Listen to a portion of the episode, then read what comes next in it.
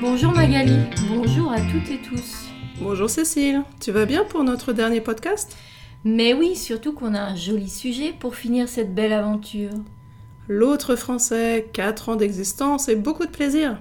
Alors pour le 40e épisode, c'est un article du Monde qui va nous faire papoter encore un peu. Papoter, parler quoi Le titre est une citation tirée d'un article du Monde. Nous avons besoin de 4 câlins par jour pour survivre, 8 pour fonctionner et 12 pour croître. Chouette, on va parler de câlin aujourd'hui.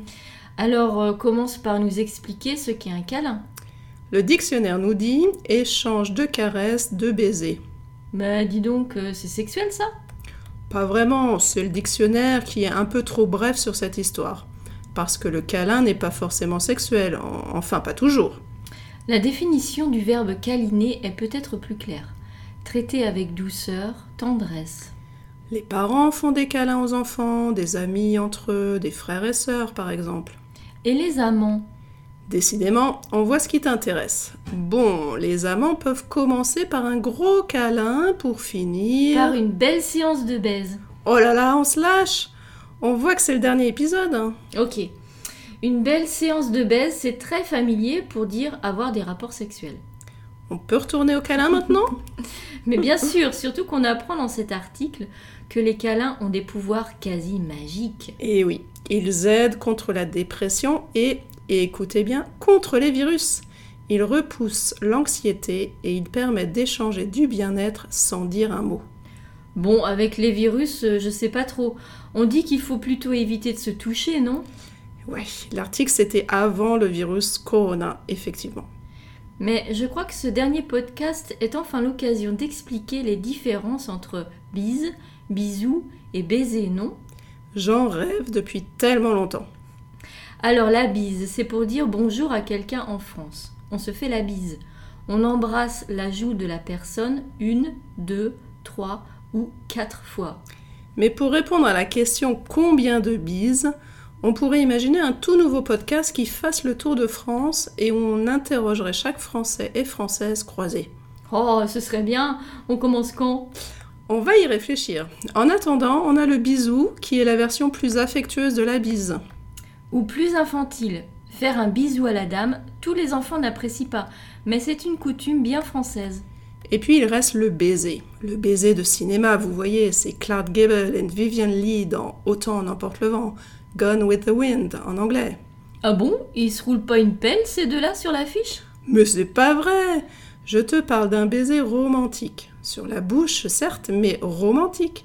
Dans les codes du cinéma des années 30-40, sans la langue. Donc, ils se roulent pas une pelle. Ok. Un baiser romantique. Ok.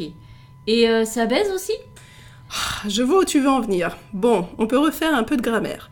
On a des noms, la bise, le baiser et des verbes qui vont avec.